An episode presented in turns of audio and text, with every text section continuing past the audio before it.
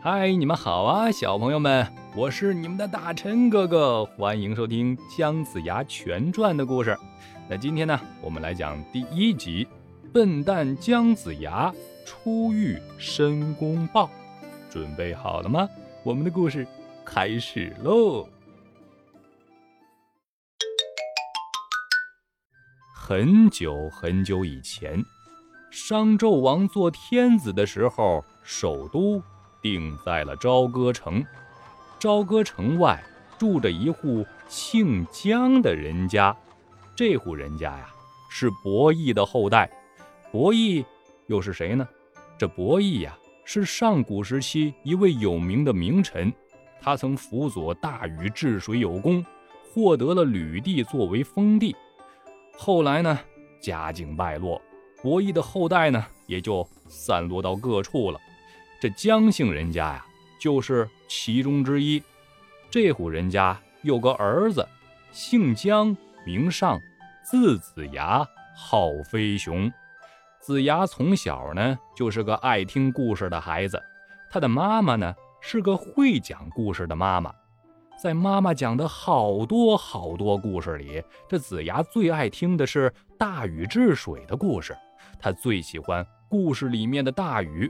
他经常和爸爸妈妈说，他长大了要成为大禹那样的人，为天子解忧，为百姓谋福。爸爸妈妈觉得子牙小小年纪，但志向远大，将来肯定会有一番了不起的作为。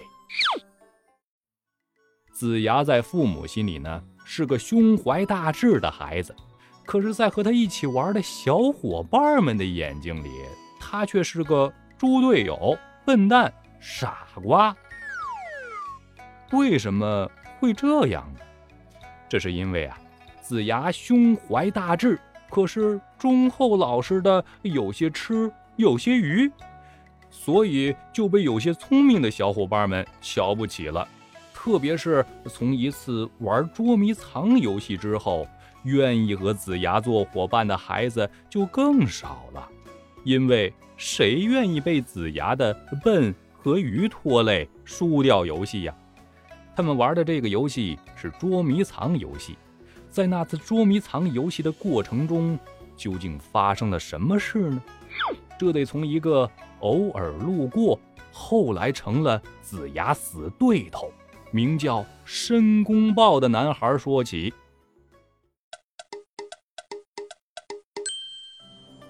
那天，子牙和几个小伙伴在一起玩捉迷藏。子牙呢，藏在了一个柴垛后面，因为他穿的衣服和柴垛的颜色很相近，所以直到其余的小伙伴都被找到了，他还藏得好好的呢。这找的人呢，每靠近一个地方寻找子牙，已经被找到的小伙伴们的心就紧紧地缩起来了，生怕子牙被找到。找了一个地方是又一个地方，子牙还是没有被找到，小伙伴们欢呼起来。就在这个时候，一个大家从来没有见过的男孩来到，他对找子牙的小伙伴轻声说：“我有个办法可以让你找到他，你这样这样办就行了。”这找的小伙伴啊，听了这男孩的话，喊道：“姜子牙，你妈妈喊你回家了。”话音刚落，子牙就从柴垛后面急急忙忙地出来。男孩大笑，这眼睛里闪着光，小伙伴们却唉声叹气：“哎呦，子牙，你怎么这么笨呢？就是啊，骗人的话你也信？哼，以后我可不和你一伙了。”大家是你一言我一语的埋怨着子牙。后来，爸爸妈妈喊孩子回家的声音响起。大家欢快地答应着，各回各家了。那么，那个陌生的男孩呢？看到散去的孩子们，他眼睛里的光渐渐暗淡下来，孤单的背影消失在了黑暗里。他是谁？从哪里来？又要到哪里去呢？这个男孩啊，原来是只小豹子，因为他知道。人是万物之中最聪明、最有灵性的，所以就对人充满了崇拜之情，对人间充满了无尽的向往。于是他走上了和其他豹子不同的路。其他豹子的生活就是围绕着食物，吃饱了就无忧无虑的玩耍，而他呢，却整天想的是怎样才能变成人类。终于，他在一个豹子老前辈那里得到了修炼秘诀。苦心修炼了千年，终于修成了一个男孩的模样。这白天呀，他在人间是四处游逛，好奇地观察着人世间的万象；夜里，他就躲进山洞继续修炼。哼，人类也不过如此。那个看上去最聪明的，名叫姜子牙的男孩，不过是个没有脑子的傻瓜罢了。申公豹离开那群人类的孩子玩耍的地方，走在回山洞的路上，一边走一边想：看那些人类的孩子，他们的爸爸妈妈一召唤，他们就乖乖的跟随爸妈回家，真是一群哼哼好骗又没出息的傻瓜呀！嘿嘿嘿申公豹想到这里，使劲摇摇头。想甩掉他脑海里抹不去的那些孩子牵着爸妈的手往家里走的画面，他不想承认，他好羡慕那些孩子呀，他好想有爸妈牵着他的手往家走，可他知道那是不可能的，因为他就不是人类的孩子呀。申公豹引起的捉迷藏事件有了个后遗症。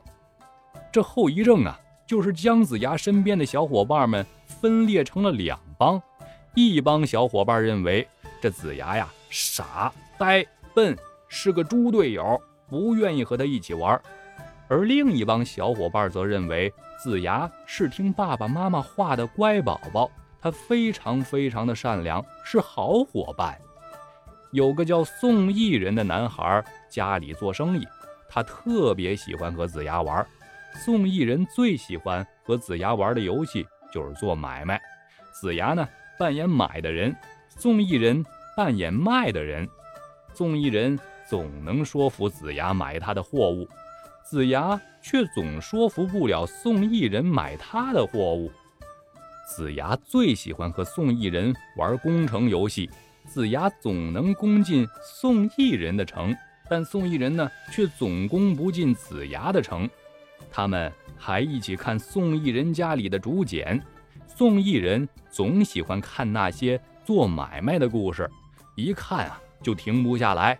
子牙却总喜欢看那些英雄们建功立业的故事，比如啊女娲炼五色石补天的故事，伏羲一画开天创立八卦发明文字的故事，神农尝百草发明草药。为人治病的故事等等等等，这一年一年就这么过去了。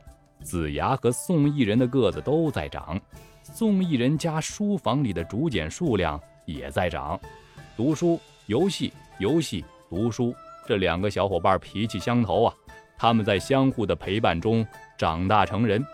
宋义人继承了家业，把家里的生意做的是更加红火了。之后呢，娶妻生子，过的是幸福美满，而子牙却像是长成了志大才疏、眼高手低的书呆子一样，就连他的父母也担心子牙是不是长废了。后来，子牙的父母相继去世，子牙告别了宋义人，四处游历。宋义人听到有人说啊，看到子牙在做屠夫。也听到有人说，看见一个卖酒的人很像子牙。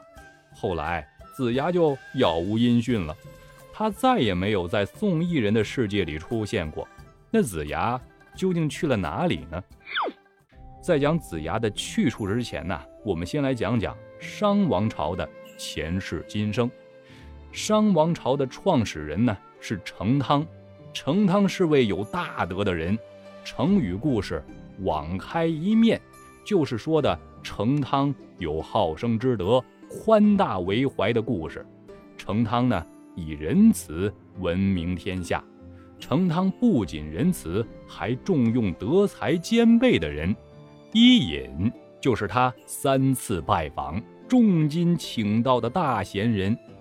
成汤日益得人心，而天子桀却日益残暴昏庸，追求享乐，迫害贤臣，重用小人。因此，各地的诸侯是纷纷背弃桀，归顺成汤。桀不但不思改进，反而还变本加厉，使得民不聊生。伊尹辅佐成汤讨伐桀，桀失败了，成汤被诸侯推为天子。成汤实施各种利国利民的措施，使得天下人安居乐业。商朝呢，延续了六百四十年。风调雨顺，国泰民安。可在这一片欣欣向荣的表象下，商王朝走向败落的迹象也日益明显了。历史总是惊人的相似，只不过当年的桀、成汤、伊尹换成了另外的人。这一切又是怎么发生的呢？我们。就从商纣王成为天子的那刻说起吧。听完了这一集，小朋友们有什么想说的吗？欢迎在评论区留言告诉大陈哥哥。我们留言区里见，拜拜。